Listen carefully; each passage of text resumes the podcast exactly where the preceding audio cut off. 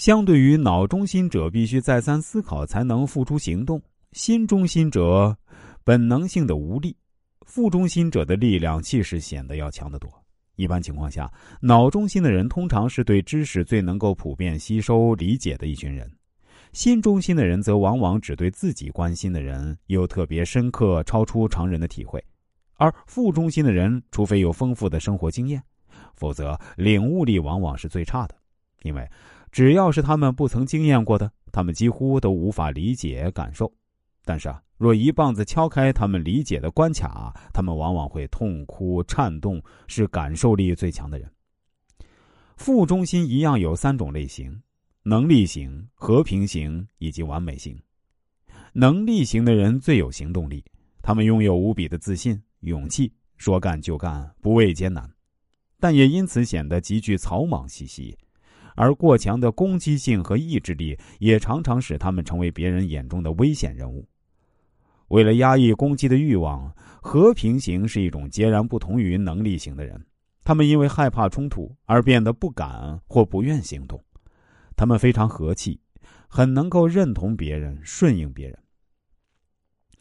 跟他们在一起，往往有一种自在祥和的感觉。可惜他们顺应别人，而另一面却常常是看清自己，觉得自己不重要，而显得消极堕怠。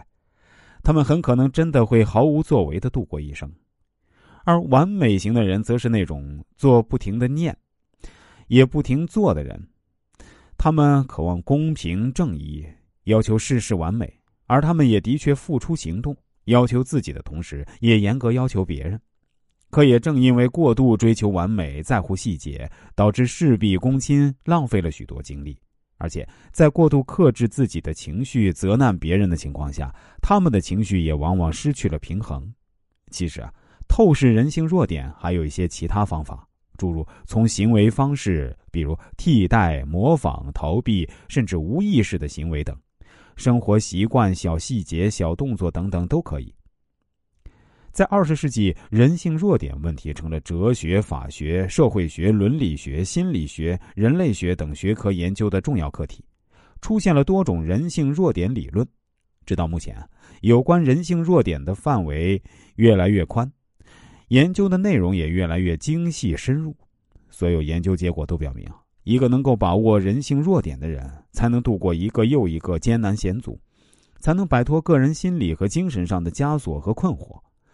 才能从一个平庸的人变成一个自我实现的人，才能在自己有限的一生中充分发挥个人潜在能力，展现自己聪明才华，实现自己理想抱负，为社会做出应有贡献的人。